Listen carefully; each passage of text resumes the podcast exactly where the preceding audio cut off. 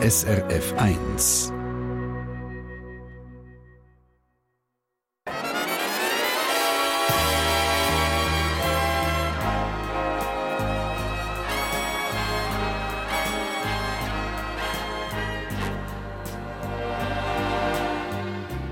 Persönlich.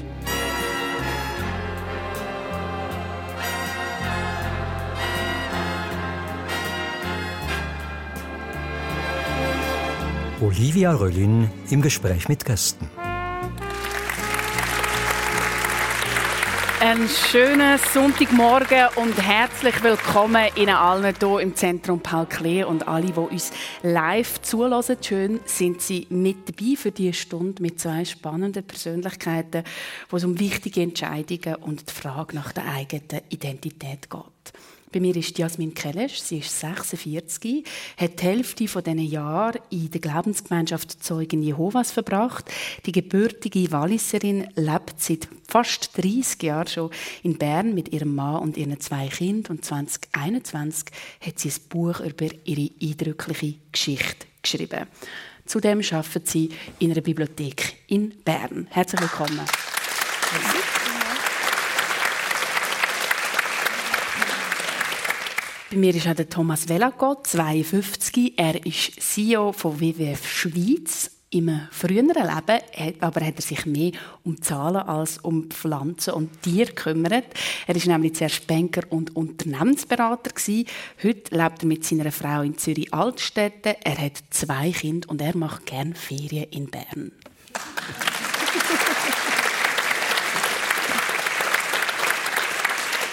Ja, Jasmin, du bist gerade aus Italien, Stresa, angereist. Hast du extra für diese Sendung jetzt deine Ferien unterbrochen? Ja, genau. Ich bin gestern Abend mit dem Zug, Zug gekommen. Wir waren äh, in Stresa mit einer grossen Gruppe Leute. Das machen wir eigentlich alle Jahre. Eigentlich meine, meine ganze Familie, inklusive Großmütter und Kinder und Cousins und Tanten und Cousinen und Freunde und Freundinnen. Ein ganzer Clan sitzt jetzt dort am Lago Maggiore, genau. Und, und hört live zu? Die hören live zu, am Pool, haben sie auch gesagt. Ja. so eine grosse Sippe, das klingt, als könnte es auch mal ein bisschen Spannungen geben. Ah oh, nein, nein, nein. Nein, nein natürlich, eine äh, Sippe gibt immer Spannung und darum ist es so spannend, würde ich sagen. Du, du bist ja ursprünglich aus dem Wallis. Jetzt lebst du, wie ich es gesagt habe, fast schon 30 Jahre in Bern. Aber für die Ferien gehst du gleich noch gerne zurück ins Wallis, zum Beispiel in Bettmeralp. Warum? Ja, genau. Also im Wallis ist natürlich, das ist meine Heimat gewesen. Da bin ich, bin ich aufgewachsen als Kind. Das Wallis hat eine ganze eigene Wärme, einen eigenen Geruch, eine eigene Fauna, Flora. Das ist einfach etwas, wenn ich durch den Tunnel komme und aussteige, da wohlt es mir einfach mm. ums Herz, oder? Und jetzt sogar die Bettmeralp auch noch besonders in diesen Bergen rumlaufen, die Energie von diesen majestätischen Viertausiger, die da ausgeht, das ist etwas, was mich nach wie vor packt und wo einfach zu mir gehört und wo ich immer wieder auch eintauchen Wie ist es denn beim CEO von WWF Schweiz? Du musst wahrscheinlich in der Schweiz Ferien machen, oder? ich, ich, muss nicht, nein, aber ich mache gerne in der Schweiz Ferien, wobei nicht nur. Also wir gehen dann auf Norddeutschland jetzt dann für eine ja. Woche, auf Hamburg. Du tauchst aber auch gern und als ich dir gesagt habe, ah ja gut, du bist aber in der Schweiz am falschen Ort, bist du fast ein bisschen hässlich geworden. Wo muss man denn in der Schweiz hingehen, damit man gut tauchen kann? Also die Schweiz ist phänomenal zum Tauchen, das glauben die Leute nie. Ich habe immer das Gefühl, es gäbe nur rostige Velos zu sehen. aber äh, wir haben eine faszinierende Unterwasserwelt und also da kann man irgendwo in einen Fluss oder einen See, muss auch nicht tauchen, also an vielen Orten kann man auch schnorcheln, das äh, sieht man schon sehr viel. Und dann gibt es ein paar so Highlights, wenn man in einem, in einem äh, See in den Alpen oder in einem Fluss wie der Verzasca taucht, dann ist das etwas ganz, ganz Besonderes. Aber das Faszinierende ist wirklich, dass man es überall machen kann vor der Haustür. Erzähl mal über das, die Erfahrung im, ähm, im Fluss von der Verzasca. In Verzasca ist es einfach ganz speziell äh, und auch wieder, das kann man auch äh, äh, schnorcheln machen, ist einfach, das Wasser ist unglaublich klar. Mhm. Also man hat wirklich so das Gefühl von einem, einem Flüge weil man um sich herum das Wasser gar nicht groß wahrnimmt, weil es wenig Partikel drin hat. Und das Licht fällt also man hat das Sonnenlicht, das dann auf die Felsen ähm, aufschlägt und dort einfach wunderbare Farbeffekte gibt. Schön, das klingt wunderbar. Du hast aber nebst dem Wasser auch noch gerne die Wüste. Warum? Ich weiß es nicht, ist die ehrliche Antwort. Ähm, es ist eine Faszination, die angefangen hat, als ich das erste Mal mit äh, 15 im Nahen Osten war. Und einfach so das, das Offene und das auf den ersten Blick eigentlich sehr Abweisende hat etwas absolut Faszinierendes. Und es hat mich immer wieder zurückgezogen in die Wüste. Mhm. Kannst du das nachvollziehen, Jasmin? Ja, auf jeden Fall. Also ich war auch schon mal in der, in der Wüste gewesen, in, in Indien. Ich habe eine Nacht unter dem Sternenhimmel ähm, geschlafen und das ist äh, unglaublich. Man sieht ja die Sterne nie so. Wie ja, das ist unglaublich. Das, das ähm, Himmelszelt, oder? Das sagt ja. man ja so schön, ja. Hoffentlich ohne äh, böse Überraschungen, oder? Also ich meine, die, die Wüste ist ja nicht die wirklichste Gegend. Nein, es ist... Äh das ist glaube ich, ein Teil von dem, was die Faszination ausmacht. Mhm. Also ich habe einmal müssen übernachten allein in Jordanien in der Wüste, wo ich es nicht vorgesehen habe und das ist ein bisschen unangenehm gewesen. Wie macht man das? Ähm. also ich, ich, ich meine, ganz merkst oder? Ich, ich stelle mir das noch schwierig vor, ein Zwischenhalt in der Wüste, wo nicht geplant war. Ja, ich bin unterwegs gewesen, äh, an einem Ort, wo ich dann sehr schlechtes Kartenmaterial hatte und dann äh, nicht mehr zurückgekommen bin über den Weg, den ich wollte. Und dann musste einen anderen Weg nehmen und das ist, äh, ja, die Karte hat nicht sehr viel geholfen dabei. Mhm.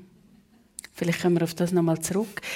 Ich wollte erst von dir ähm, etwas noch klären. Ich glaube, das mit dem Wasser, Thomas, hängt bei dir ja schon auch ein bisschen mit dem zusammen, dass du eben als schweizerisch-britischer Doppelbürger die ersten drei Jahre in England aufgewachsen bist und dort bist du ganz viel an der Küste, an der Küste gewesen. Was sind das für Erinnerungen an damals?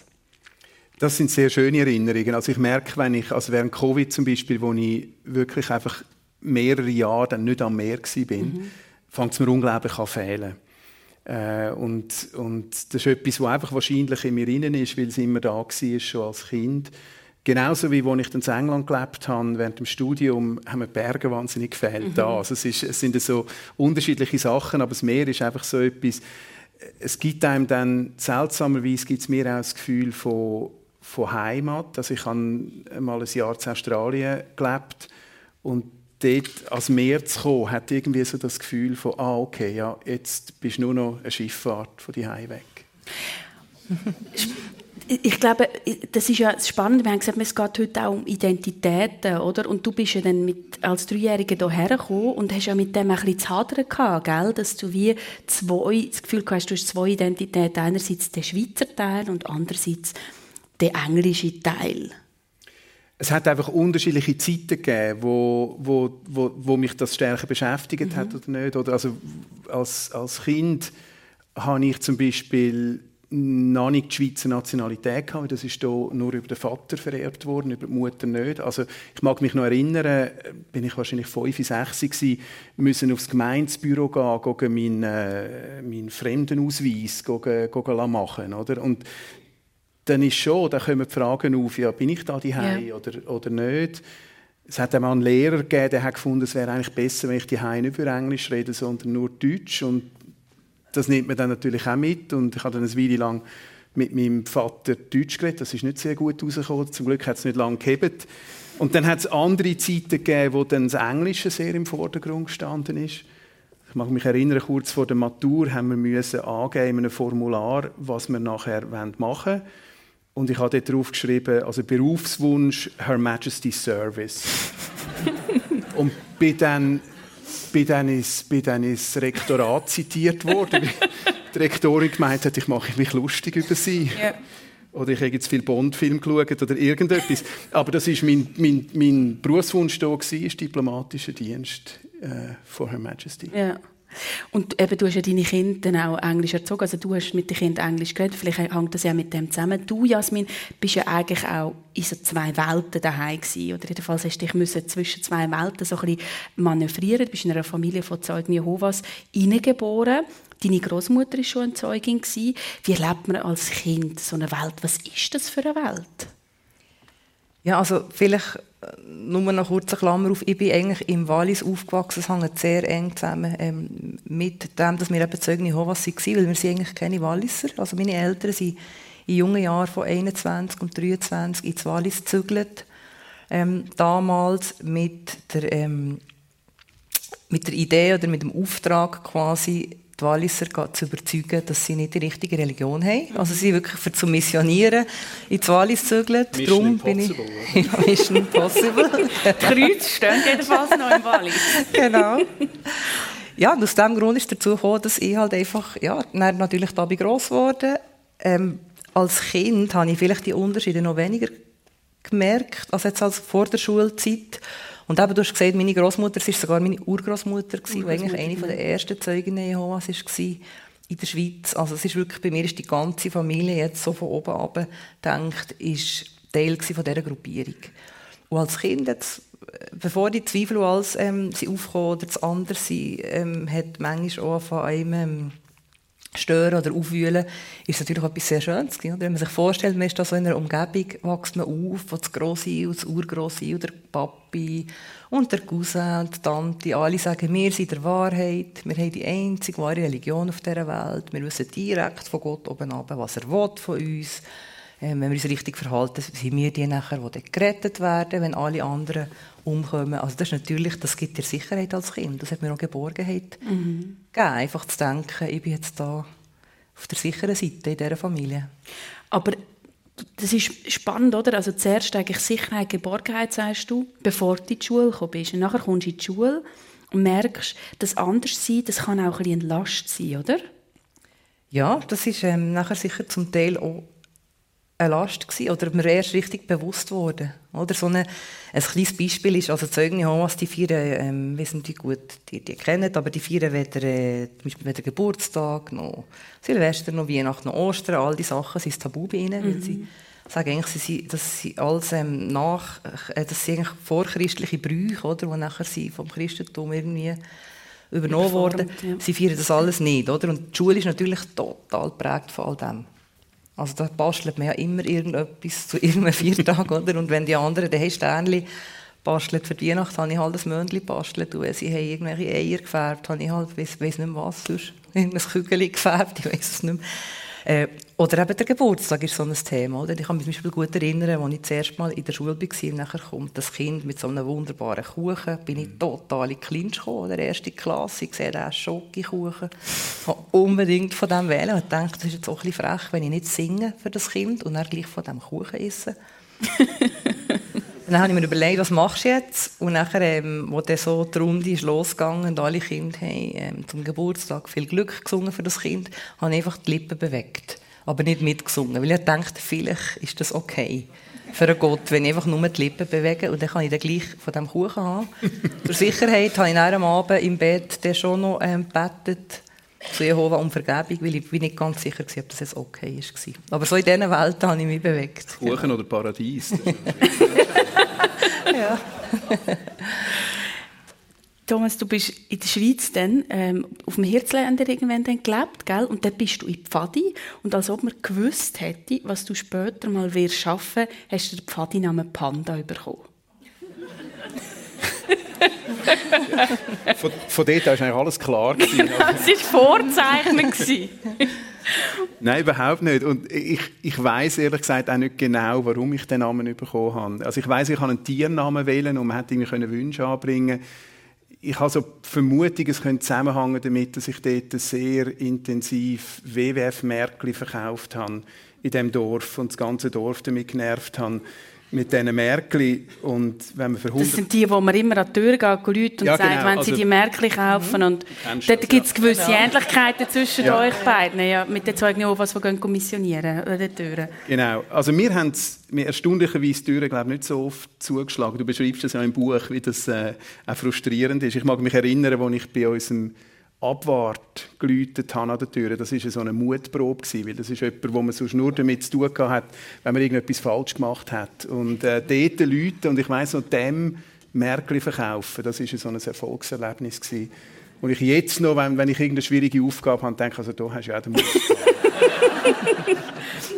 Aber es würde mich jetzt kurz interessieren, Jasmin, ist das für dich auch immer so wie eine Mutprobe gewesen, oder? Von Tür zu Tür gehen und den Leuten sagen, im Fall, ich hätte sonst das Angebot, das wäre die Wahrheit. Das ist auf, genau, das ist auf jeden Fall eine Mutprobe. Einerseits und andererseits natürlich auch ganz schrecklich langweilig als mhm. Kind. Oder? wenn die anderen alle in der Body sitzen oder auf der Skipiste und du gehst da mit, ähm, mit der Bibel und mit Zeitschriften von Haus zu Haus. Ähm, ja, es gibt schönere Freizeitaktivitäten mhm. als das. Aber apropos Abwart, also wenn ich mal, äh, wo ich bis heute stolz bin, wenn ich können, da bin ich aber schon in Bern gewesen, erwachsenerweise, Wer mir hat Zeitschriften abgenommen hat, war der äh, Polohofer. Das ist bis heute eigentlich eine schöne Vorstellung, dass er Wachter, wo er wacht hat. Ähm, ist, er auch mal, ist er auch mal eine Versammlung gekommen? Dann? Ja, das hat mir schon nicht gelangt. Ja. ist noch nicht ganz überzeugt in dem Fall.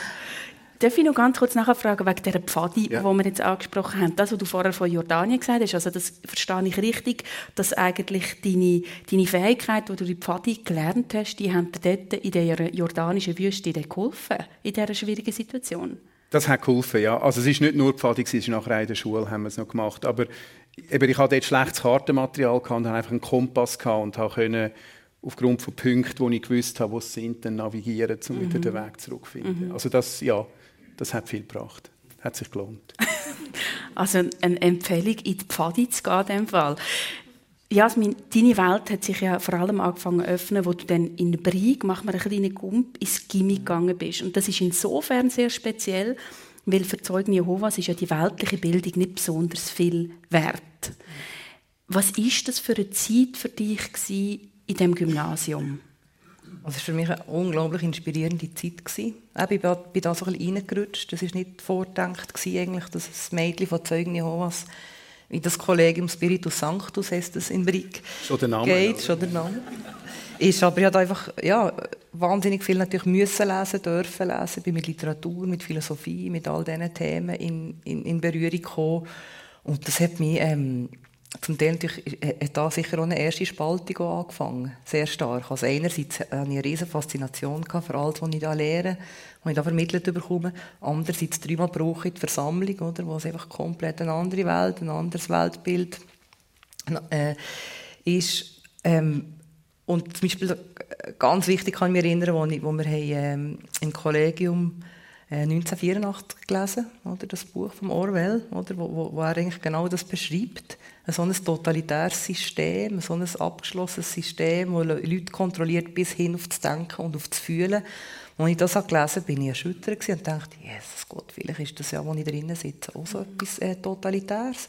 Gleichzeitig hat dieser Gedanke mir sehr Angst gemacht, oder? weil ich wusste, ich wollte ja Zeugen bleiben. Mhm. Ich wollte ja bei meiner Familie, bei meinen Freunden bleiben. Ich habe ihn auch wieder verdrängt. Also ich ständig so ein Hin und Her, ein innerliches zwischen Faszination.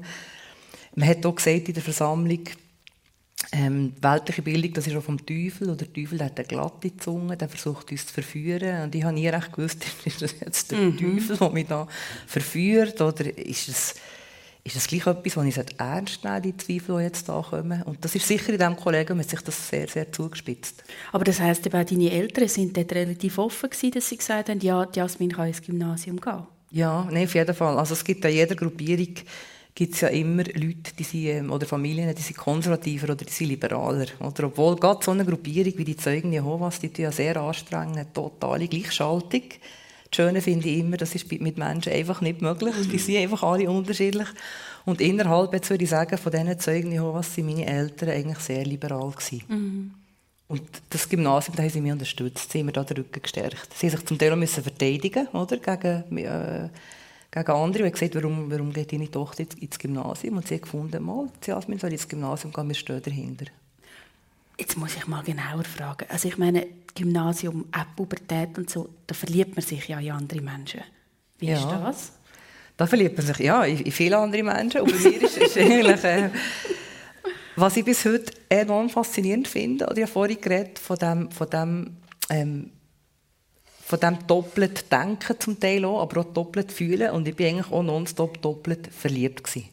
Also irgendeiner vom, vom Gymnasium hat mir sicher immer gefallen und gleichzeitig irgendjemand aus irgendeiner Versammlung, ein Zeugen Jehovas, und das kann man so wunderbar parallel irgendwie, wenn man die Welten switcht, oder? Also zwei äh, Freunde gleichzeitig? Oder? Nicht Freunde, ah. Jesus. So weit ist es nicht gegangen. Nur eine ganz heimliche Verliebtheit ist das, das ist alles ganz... Ähm, ist alles ganz brav. Die Jehovas gehen zum Beispiel auch, also ist ganz etwas Wichtiges, dass man in jungfräuliche Ideen geht. Oder? Und das habe ich dann schon sehr ernst genommen. Das war alles, das eigentlich Schwärmereien. Mhm. Du hast vorher gesagt, Thomas, du bist mit 16 dann auch auf Australien gegangen für ein Jahr. Jetzt haben wir vorher gehört, bei dir hat es auch so ein bisschen eben die zwei Welten und das Finden auch innerhalb von dieser, äh, irgendwann, wenn es dann so war, Doppelbürgerschaft. Was hast du in Australien über dich gelernt, außer das, was du jetzt vorher gesagt hast mit dem Schiff? Dort bin ich sozusagen daheim.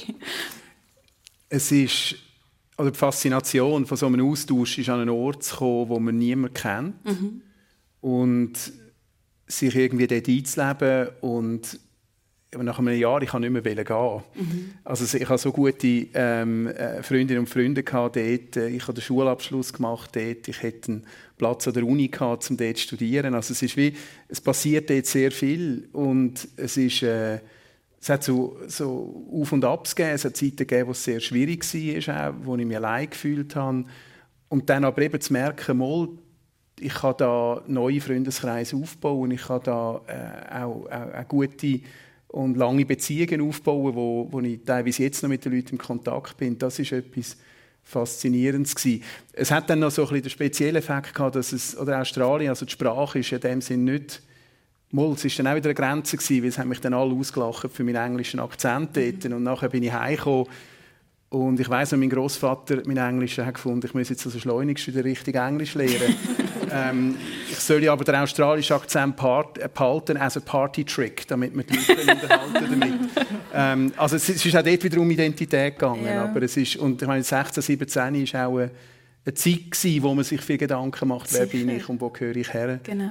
Und, und eben so das Gefühl von äh, zuerst also dort hingehen nachher die Hause vermissen und nachher heimzukommen und es dort vermissen und dann auch wieder gehen und etwas Neues anhängen. Also auch das Arabisch-Studium nachher hat viel mit dem zu tun gehabt, auch einfach rausgehen und etwas Neues entdecken. Mhm. Also es ist, äh, es ist viel passiert in dieser Zeit.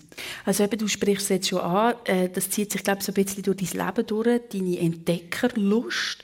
In dieser Zeit bist du ja mit deiner Großmutter immer wieder reisen, unter äh, anderem auf Israel und Palästina. Hast du dort dann die sage ich mal, Faszination auch für den Raum, für die anderen Kulturen entdeckt? Eben, du hast gesagt, ähm, du hast Arabistik und Islamwissenschaften dann auch noch studiert. Ja, genau. Das ist noch ein Jahr vor Australien gewesen, der Besuch in Israel-Palästina und das ist, also hat mich einerseits fasziniert als als Land, die, die verschiedenen Kulturen dort, auch die Geschichte und, und auch die, die ganzen Herausforderungen von der politischen Situation. Mhm. Und ähm, da habe ich einfach wirklich gefunden, mal, das würde mich reizen, da mehr dazu zu erfahren, da mehr darüber zu lernen und es ist auch nicht irgendwie ein sehr ein, ein, ein ausführlicher Prozess gewesen, wo ich jetzt logisch mir überlegt habe, was wären die verschiedenen Sachen, die ich könnte studieren, sondern es ist eine Faszination da gewesen mit dem Raum und, und das Gefühl von mal, das will ich, das will ich machen. Und hat es nochmal so ein spezielles Jahr gegeben wie Australien? Du hast dann nachher auch noch in Kairo gelebt. Das ist irgendwie die größte Stadt überhaupt in der ähm, arabischen Welt. Also wirklich eine riesige Metropole. Das war auch nicht eine einfache Zeit gewesen. Nein, es ist auch wieder es ist eine faszinierende Zeit, gewesen, wo ich unglaublich viel gelernt habe, aber manchmal auch sehr schwierig war. Also ich glaube, das Gefühl von, eben, gehöre ich dazu, gehöre ich nicht dazu, das war dort natürlich noch mal stärker gewesen, weil mhm. man es mir einfach angesehen hat, dass ich von, von, von, von außerhalb komme.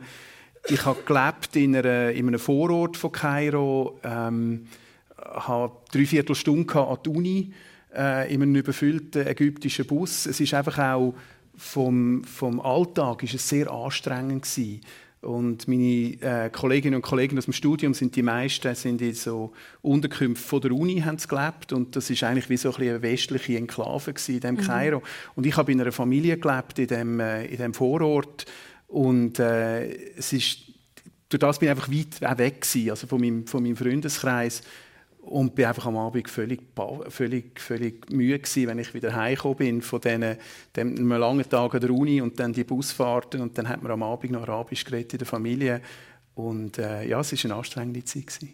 Hast du denn darum dich angefangen umsatteln zu Private Banking und Unternehmensberater? ich wirf das jetzt einfach mal so rein, weil du bist es ja dann geworden. Das ist ja nicht unbedingt so folgerichtig nach dem Studium. Ne, kommt darauf an, was folgerichtig ist. was ich nie hatte, ist irgendwie so eine langfristige Vision, mhm. von dort will ich her. Mich haben immer einzelne Fragestellungen interessiert, einzelne, also in einer Situation, wo ich gerade war, also dort habe ich Arabisch gelernt und dann habe ich überlegt, was mache ich jetzt als nächstes und habe einerseits etwas machen mit dieser Sprache und da gibt es nicht so viele Sachen, aber eines davon ist, dass mich jemand dann angesprochen hat und gesagt hat, ja, wir, äh, Sie arbeiten in einer Bank und Sie haben arabische Kunden und das wäre doch etwas Spannendes für mich. Und ich habe selber in meiner Familie, in einem engeren Umkreis, niemanden gehabt, der jetzt aus der klassischen Wirtschaft mhm. kommt. Da sind viele sind, äh, Kindergärtnerin oder Lehrerin oder Arzt, so Berufe gewesen. Und darum ist das für mich einfach auch wieder, äh, ist auch wieder ein eine fremde Kultur gewesen, oder? Und, und in das mal hineinzusehen, äh, in das Banking, wie läuft das eigentlich ab? Ähm, das ist für mich auch wieder eine Entdeckungsreise gewesen. Und ich konnte es verbinden mit dem Arabisch, äh, dass ich dann auch wieder also ich hatte einen Kunden aus Saudi-Arabien und die Bank hat dort, ich habe gemerkt, Banker sind vor allem in die grossen Städte gegangen. Und mich haben natürlich die kleinen Städte und die Wüste interessiert. Und ich konnte sie dann können überzeugen davon, dass ich einmal so eine, äh, eine Reise mache in eines der abgelegeneren Gebiete von Saudi-Arabien, Assir, und dort schauen, gibt es dann dort auch Kunden, die könnten interessant sein Also ich habe die Entdeckungsreise ein bisschen weiterführen. Ja, und dort hat es ja dann so, für, mich, für meine Ohren ein schräges Erlebnis gegeben, oder? Du hast dann ähm, in der Wüste Stammesvertreter getroffen, um mit ihnen über ihre Banking-Bedürfnisse zu reden. ja, das ist, das ist wirklich ein, also es ist, äh, es ist ein rechter Clash gewesen. Ähm, man kommt dann auf die Welt, weil ich mag mich erinnern, ein, äh, einer äh, von diesen, von diesen Eltern, der hat dann gesagt, äh, also er halte nicht viel von Banken und von Papiergeld gerade auch nicht. Er hätte sein Ersparten in Maria Theresia Taler. Äh, also äh, Österreich ist das Geld aus dem 18. Jahrhundert Silbergeld, oder? Weil das, das ist immer etwas wert, egal was passiert. Und ja, also ich, glaube, ich habe dort nicht viele Kunden gewonnen, aber, ähm, aber Erlebnisse aber, aber sehr viel gelernt, ja. ja. Begeben wir uns doch nochmal auf deine Spuren, Jasmin. Du hast auch viel von der Welt gesehen, weil du hast dich nämlich entschieden, mit deiner Schwester zusammen eine Weltreise zu machen. Dort noch, haben gedacht, ihr könnt Bibel studieren, auch den Glauben ein bisschen festigen. Mhm. Wir haben es vorher gehört, im Gymnasium sind, es schon gewisse Risse mhm. gegeben. Und das ist dann aber anders rausgekommen. Auf dieser Reise ist nämlich dein Entscheid letztlich gefallen, dass du eigentlich nur noch austreten kannst. Wie ist es zu dem gekommen? Ja, also durch das Antönen, das war so, dass, ich, dass mein Glaube eben recht lediert war, vielleicht auch durch das Gymnasium, durch das Älterwerden. Ähm, und nachher habe ich gedacht, ich muss den Glauben stärken ich habe es eigentlich nicht wegwählen von den Zeugen Jehovas, weil einfach Konsequenzen sind halt brutal, oder? Weil, wenn du die Glaubensgemeinschaft dem verlässt, dann wird eigentlich jeglicher Kontakt abgebrochen mit dir. Und ich bin ja eigentlich hauptsächlich in dieser Welt verkehrt. Und ich dachte so, das ist eine super Idee, jetzt kann ich reisen, auch nicht so ganz okay. Vielleicht für eine junge Zeugin Jehovas, ein halbes Jahr einfach um die Welt ziehen. Aber ich habe gedacht, ich nehme die Bibel mit und lese die von A bis Z und nachher wird mein Glaube sicher wieder stark sein. Und er hat dann meine Schwester gefragt, ob sie mitkommen. Sie ist äh, mitgekommen und hat nachher auch die Bibel gelesen. Also wir haben parallel immer die Bibel gelesen, gereist. Wir haben über das über das ähm, diskutiert, über das, was wir haben gelesen haben. Es war eine sehr schöne Zeit, gewesen, weil dank dem, oder, die Zeugen Jehovas, das ist eigentlich ein weltumspannendes Netz. Mhm. Also überall, wir sind hergekommen, wir haben zum Beispiel drei angefangen in Kuba, in Havanna, sind da zu einer wunderbaren Frau, damals Glaubensschwester, die hat uns da einquartiert, also man war immer sofort bei den Leuten. Gewesen. Und hat uns aus ihren Schwierigkeiten erzählt vom Alltag und unter der Unterdrückung der Religionen in dem in diesem Kuba. Und, und das ist einfach das ist sehr anregend. Gewesen. Also überall haben wir eigentlich ganz tolle Menschen gelernt kennen. Und gleichzeitig habe ich überall auch gemerkt, es hat einfach auch sonst ganz viele tolle Leute, jetzt mhm. außerhalb von diesen Zeugen. Oder? Und was ist denn mit all denen? Und auf so einer Weltreise, glaube ich, ist das etwas, wo einem noch viel mehr bewusst wird, wie viele Kulturen das es gibt, wie viele Religionen, wie viele Sprachen. Und ich habe das einfach immer absurder gefunden, Tag für Tag, dass wir jetzt die einzige Wahrheit haben. Und dann hat es eine Begegnung gegeben mit, einem, mit einer Person, die für dich eine ja, Veränderung eingeleitet genau. Also irgendwann Ende ähm, Dezember 1999 waren wir gerade in Buenos Aires, Jost und ich, wieder mal so eine Bibellese Vormittag. Sie sind in einen schönen Stadtpark gehöckelt, auf einer Bank, haben unsere Bibel ausgepackt und haben da gelesen. Und dann habe ich gemerkt, da kommt, kommt ein Mann kommt da von rechts her und setzt sich auf unsere Bank. Und zuerst schaut mir Alben nicht so genau her. Ich habe so als würde ich weiterlesen und gesehen, er hat irgendwie einen Cowboy-Hut an und, und, und ganz viel so Silberschmuck und Türkis-Amulett und so. Und nachher hat er plötzlich uns angesprochen und gesagt, ähm, ist das Buch, das ihr da leset, ist das die Bibel? Nachher haben wir gesagt, ja. Also meine Schwester hat zum Glück viel besser Spanisch können als ich, gesagt sie, ja. Ähm, das ist die Bibel. Und nachher hat er gesagt, ah ja, er fand das auch ein interessantes Buch. Und hat uns nachher eigentlich so angefangen, in ein Gespräch verwickeln. Und hat zum Beispiel, was mich sehr gut daran erinnert, ist, dass er gesagt ja, ähm, er könnte sich einfach nicht vorstellen, dass ähm, Gott nur gut ist. Weil es gibt ja auf der Welt beides, oder? Es gibt, es gibt das Schlechte und es gibt das Gute. Und er glaubt eigentlich, dass Dualität eigentlich etwas ist, was überhaupt Existenz ähm, möglich macht. Es braucht das Gute und das Schlechte zusammen. Und nur aus dem entstehe eigentlich das Leben, oder? Und, und darum glaube ich auch, dass, gut, dass Gott, wenn es einen Gott gibt, dass der so wie beide eigentlich Polen schon in sich müssen vereinen Und das hat mich dann unglaublich fasziniert. Ich dachte, ja, eigentlich hat er, vielleicht hat ja der recht. Oder ist das wieder der Teufel, oder? Immer so im Hintergrund. Ist das jetzt wieder der Teufel mit seiner Zunge, wo da, wo da mit seiner geschliffenen Zunge, die mich verführen will. Und am Schluss ähm, steht der Mann auf, hat sich sehr höflich von uns verabschiedet und hat gesagt, ich sage euch jetzt etwas. Ich kenne die Ausgabe von der Bibel, die ihr da leset. Weil ich bin selber auch Zeuge Jehovas gewesen. Und jetzt bin ich ausgeschlossen. Und dann sind wir natürlich zuerst erstarrt, oder? Weil Zeugen dürfen nicht mit einem Ausgeschlossenen eigentlich reden. Definitiv der Teufel. Definitiv der Teufel gewesen, genau. Und nachher habe ich aber immer, habe ich gedacht, das ist jetzt so eine unglaubliche Begegnung in diesem Park mit dem Cowboy. Alles hat etwas Surreales gehabt. Und ich einfach gedacht, entweder ist das jetzt vom Teufel geschickt worden, genau, Vielleicht ja auch aus irgendeiner Göttlichkeit. Weil das war so eine tolle Begegnung und so eine wegweisende. Ähm, ja, und da ist natürlich wieder sehr viel passiert mit mir nachher, nach dieser Begegnung. Erzählt Jasmin Kellerstuhl in der Sendung persönlich auf SRF 1 zusammen mit dem Thomas Velagott. Nach dieser Erfahrung bist du irgendwann am Morgen aufgewacht in deinem Kajütenbett und dann hast du es gewusst. Ja, genau. Das finde ich eben auch noch so faszinierend, wie, wie manchmal Menschen oder wie, wie man kann ticken kann. Ich habe eigentlich all die Zweifel und die Ängste habe ich immer versucht zu verdrängen. Wir sind ja alle grosse Verdränger immer. Ich habe das ja nicht wählen. Und ich kann mich ganz gut erinnern, wir sind inzwischen schon in Australien gelandet auf unserer Weltreise. Und dann bin ich eines Morgens in Sydney in einem Kajütenbett erwacht, habe die Augen aufgetan und habe gewusst, das war's. Ich werde nie mehr Zeugen Jehovas sein. Das geht für mich hinten und vorne alles nicht mehr auf. Meine Schwester ist oben gelegen im Bett und ich habe gehört, dass sie erwacht hat. Ich gesagt, ähm, los, ich sage dir jetzt einfach etwas ähm, mit ganz vielen Konsequenzen, aber ich werde nie mehr Zeugen Jehovas sein. Das ist für mich jetzt klar. Und nachher ist sie, hat sie gesagt, sie müsse jetzt mal zuerst auf das WC und ist auf das WC und ist wieder zurückgekommen, hat kein Wort gesagt. Und dann ist sie wieder hergelegen und hat sie gesagt, ja, das verstehe ich sehr gut. Und du wirst immer meine Schwester sein, egal was kommt. Ich werde zu dir halten. Ich selber werde Zeugen nicht verlassen können. Das kann ich den Eltern einfach nicht antun. Aber niemand wird sich zwischen dir und mir so stellen quasi.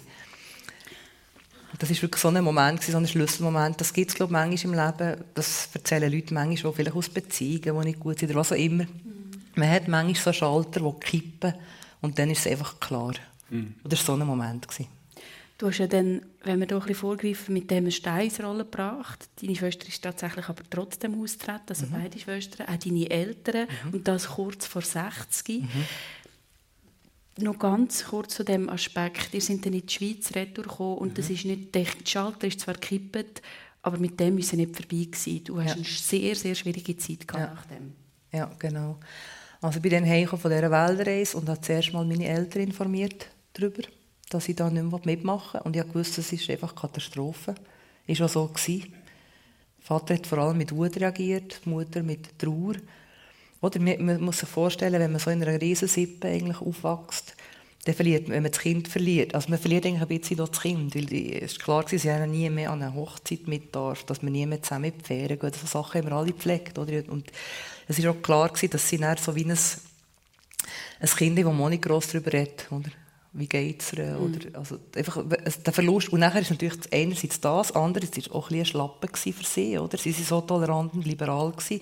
Voilà, so kommt es eben raus, oder, wenn man Kinder reisen und die Gimmer schicken und weiss was alles. Also, das, ich wusste, die Schmach müssen sie dann irgendwie aushalten. Und ähm, es war schlimm, gewesen, meinen Eltern zuzuschauen, wie sie leiden. Und gleichzeitig habe ich gewusst, ja, kurz noch überlegt, soll ich ihnen zu lieb drinnen bleiben. Und ich wusste, das, das geht einfach gar nicht mehr. Ich werde nie mehr können, mich mit dem identifizieren. Ich muss einfach da weg sein, mhm. müssen das wie für sich lösen. Mhm. Das Problem, ja. Thomas, bei dir hat es ja auch einen Richtungswechsel gegeben in deinem Leben. Also eigentlich Eine. mehrere, wenn wir gehört haben, genau. Aber ich sage jetzt mal, der einschneidendere äh, von außen gesehen ist ja der von dem Zahlenmensch, von dem Banking- und, und, und ähm, Unternehmensberater zum Menschen, der sich professionell für den Naturschutz einsetzt. Und die Entscheidung hängt für dich auch mit der Geburt von deinem Sohn zusammen, hast du erzählt. Ich glaube, das ist eine, ein äh, Aspekt gewesen, ja ich habe nie so den einen Moment gehabt, den jetzt du äh, geschildert hast. Also das Aufwachen im Kajütenbett, das ist nie bei mir so ein, ein, ein, ein Moment gewesen. Bei mir hat es angefangen, als ich noch bei der Bank war. Und es ist eigentlich alles gut gegangen. Ich habe ein Trainee-Programm gemacht dort, habe sehr viel gelernt. Ähm, es ist, bin gut vorangekommen. Und irgendetwas hat nicht gestimmt für mich. Und es ist extrem schwierig zu sagen, was es ist. Mhm. Und ich habe dann wie müssen für mich das so ein klären, was, ja, was willst denn du eigentlich von einem Beruf? Und habe dann wie gemerkt, ich will immer wieder Neues lernen. Ich will mit Menschen zusammenarbeiten, wo ich gerne mit ihnen zusammen bin, weil ich verbringe viel Zeit mit ihnen. Und habe das beides in diesem Beruf, habe aber gemerkt, es gibt noch etwas Drittes und das fehlt mir. Und das ist das Gefühl von Sinn und Sinnhaftigkeit. Und ich habe dann gefunden, ja gut, zwei von drei habe ich da. Da bin ich bereit, eine gewisse Zeit lang auf eins zu verzichten. Aber es war auch klar, gewesen, auf die Länge wollte ich eigentlich die drei Elemente haben. Mhm. Und das ist eigentlich heute noch so, dass, dass die drei für mich stimmen, dass ich das Gefühl habe, Moll, das ist, äh, ich mache das Richtige. Und dann ist dann das losgegangen. Ja, was heißt Sinn? Was gibt mir Sinn? Das ist eine sehr persönliche Frage. Das würde ich auch nie wollen für alle beantworten, sondern das muss jeder, jeder für sich eigentlich dann sagen. Und für mich habe ich einfach gemerkt, es ist die, die Liebe zur Natur und, und auch die Sorge, also dass man dem Sorge hebt, dass man eben den Rückgang vom, von der Artenvielfalt kann aufhalten kann, dass wir Klimakrise angehen können. Das ist etwas, wo schon lange da war, aber wo dann einfach, glaube ich, nochmal eine besondere Bedeutung bekommen hat, ähm, auch durch die Geburt von unserem Sohn. Also wir haben beim WWF zum Beispiel treten viele Leute ein, wenn sie Kinder haben oder wenn in ihrer Umgebung jemand Kind hat. Ich glaube, es, äh, und, und, ich glaube, das ist etwas Ähnliches wie das, was ich hier empfunden habe. Es tut einem einfach der, der Zeithorizont wird mhm. länger, oder? Mhm. Also ich meine 2050, 2060, 2070, das sind für mich relativ theoretische Größen. Ja. Aber wenn man dann ein Kind hat, dann wird das plötzlich ganz, ganz konkret. Und einfach der, der Wunsch, so gut wie ich als Einzelperson irgendwie kann, dazu beitragen, dass es die zukünftigen Generationen eigentlich das können, die Schönheit und die, die Ökosysteme so wahrnehmen und auch profitieren von dem, so wie wir davon profitieren, aber auf eine nachhaltige Art. Da habe ich einfach das Gefühl gehabt, das ist etwas, wo ich wirklich einen Unterschied machen kann. Mhm. Und das ist dann dort, wo für mich dann der, der Entscheid daraus herausgekommen ist. Äh, es ist dann auch nicht, also ich hätte mir auch noch andere Sachen vorstellen es ist dann, Das ist immer auch mit Zufall verbunden, dass beim WWF gerade jemanden gesucht haben, ähm, wo, wo sie jemanden haben wollen, der die Wirtschaft versteht, dass ich ein bisschen die Schnittstelle haben können bearbeiten zwischen Umweltschutz und, äh, und Wirtschaft. Also da ist auch immer ein Element Zufall dabei, trotz dem Pfadinamen. genau, das sehr einen Applaus für Thomas Velakov hier in der Sendung persönlich zusammen mit Jasmin Kellesch. Was, du, du kennst ja deine Frau schon seit den Jugendjahren. Was hat sie zu dem gesagt? Zu dem vielleicht Gesinnungswandel oder zu dem überhaupt Shift, was es hier gegeben hat? Sie hat das gut können nachvollziehen, glaube weil sie, weil sie mich kennt hat. Ähm, also es war auch so gewesen, oder? Wir haben hier in einer WG gewohnt. Äh, in, in, in Zürich und es war auch nicht so, gewesen, dass wir jetzt irgendwie einen Lebensstil hätten, wo, äh, wo das jetzt eine totale Katastrophe ist, dass ich viel weniger verdiene bei einer NGO als vorher. Also dort haben wir halt wieder den Luxus gehabt, dass ich de, de, die Veränderung auch machen konnte. Und sie hat auf ihrem Weg auch verschiedene äh, Neuausrichtungen gemacht und das ist eigentlich schön gewesen, dort einander können unterstützen mhm. auf dem Weg und das zu ermöglichen. Weil ich treffe auch viele Leute, die sagen mir, ja, ich würde eigentlich auch gerne so etwas machen, aber ich kann ja nicht, weil ich muss schauen, dass die Hypothek gezahlt ist und, und, und. Und ich habe das Glück gehabt, durch unsere Lebensumstände, wie wir dort gelebt haben, dass ich die Freiheit hatte. Und äh, das ist ein grosses Glück. Gewesen. Du sprichst jetzt äh, die, die, auch die Lohnsicherheit an. Du leistest deinen Lohn offen. Ich habe gelesen, 180.000 Franken brutto. Was bedeutet dir denn Geld?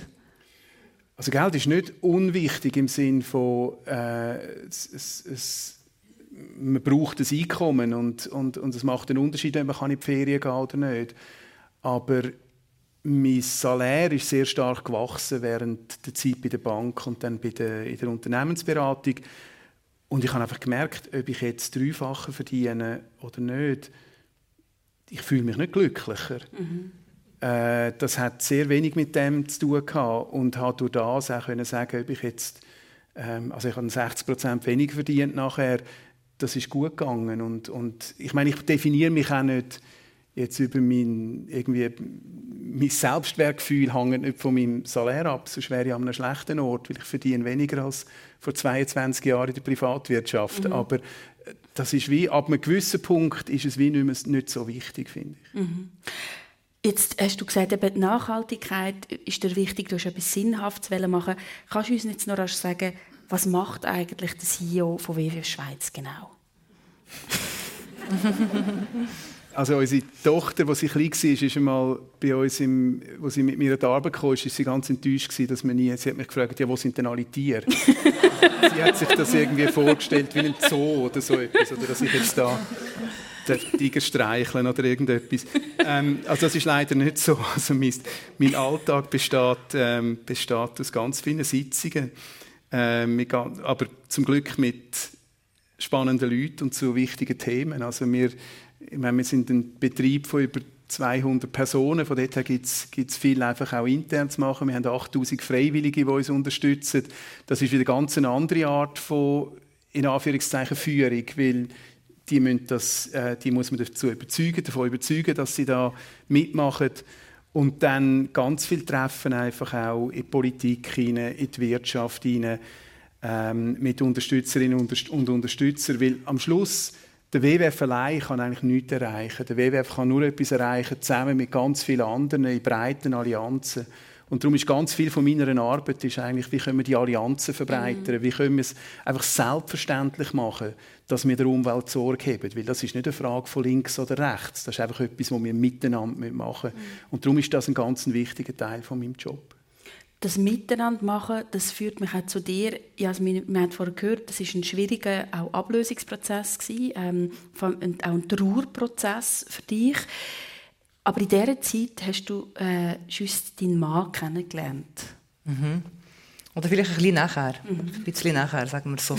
Ja, der Trauerprozess ist, ist ähm, sicher vor ein halbes Jahr gegangen. Also ich bin dann in einer Wege gewohnt, zusammen mit einer Cousine, die sich losgelöst hat, schlussendlich von der Zeugnis Jehovas und mit meiner Schwester. Und bis heute sagen die, sagt mir auch, vor allem die Cousine hat mir gerade vorletzt wieder gesagt, ähm, du bist dann einfach immer im Bett, du bist vom Arbeiten hergekommen, ich bin ins Bett gelegen und habe einfach an die Tele gestiert. Und sie ist dann ins Zimmer gekommen und hat gesagt, hey, Jasmin, heul doch wenigstens oder schrei, aber mit dem kann ich einfach nicht umgehen, dass du da nur einfach liegst. Also ich war wirklich gelähmt von Trauer, weil ich wusste, ich verliere so viele Leute das war dermaßen für mich schwierig gewesen, weil ich, weil ich die Leute gerne hatte. Also bis heute denke ich liebevoll eigentlich an die Leute aus meiner Kindheit zurück. Und gleichzeitig mit dieser Härte können umzugehen, oder, dass sie ihm wirklich nachher abschneiden. Ähm, das war sehr schwierig. Gewesen.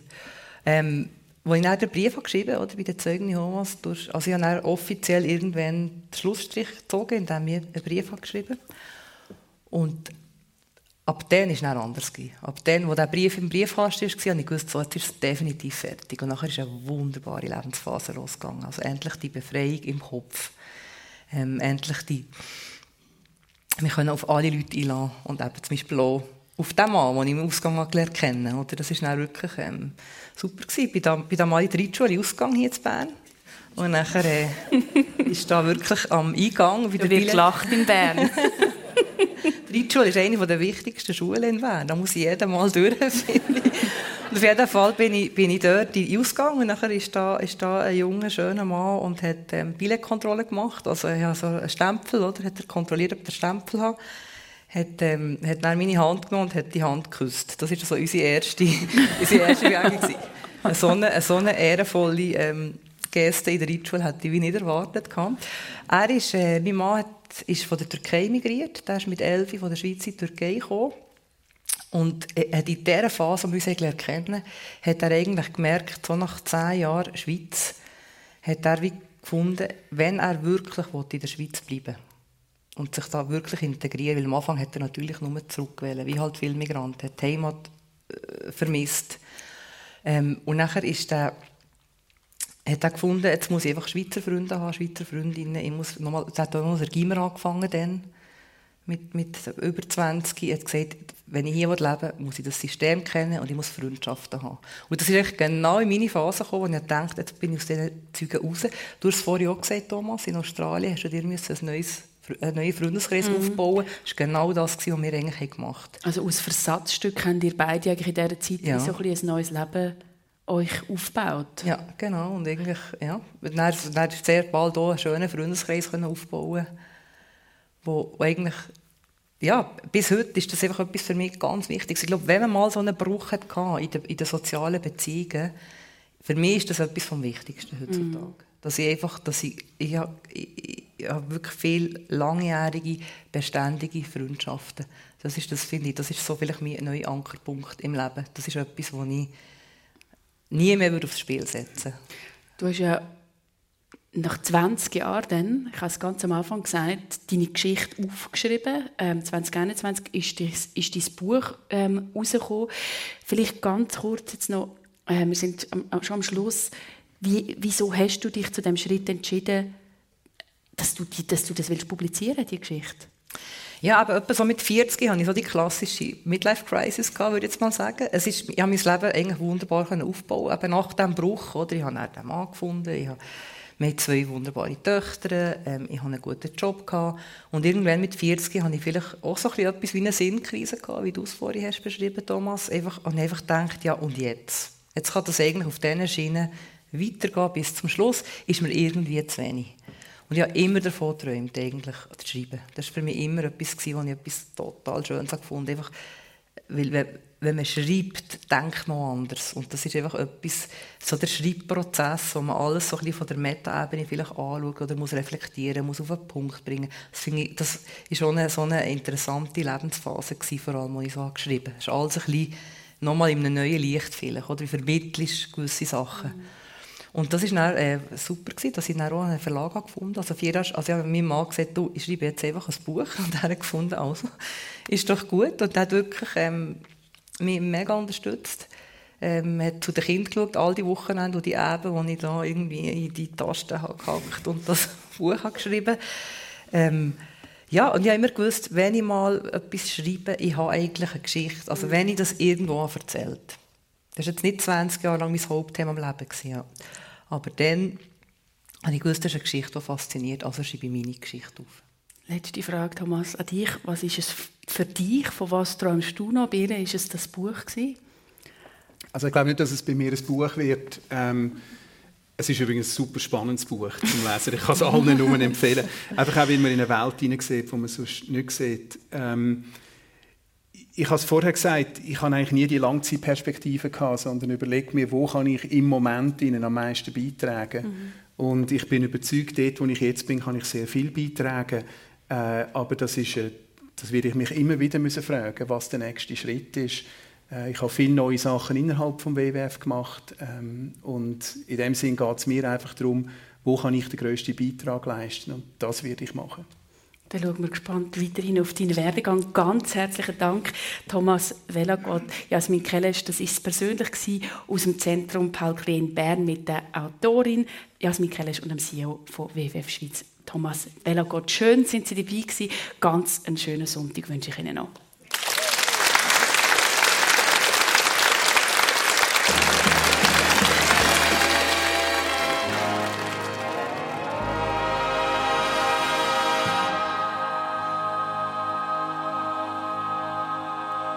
Das ist SRF 1 Gesprächssendung. Persönlich war live aus dem Zentrum Paul Klitz Bern. Olivia Röllin hat das gerade gesagt. Sie war Gastgeberin. Ihre Gäste Jasmin Kelesch, Autorin, Bibliothekarin, Ex-Zeugin Jehovas und Thomas Velagott, Chef vom WWF.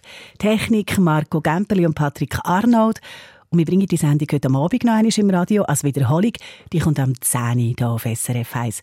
Es gibt sie natürlich auch im Internet zum Hören, zum Weiterempfehlen, zum Verschicken auf srf1.ch-persönlich.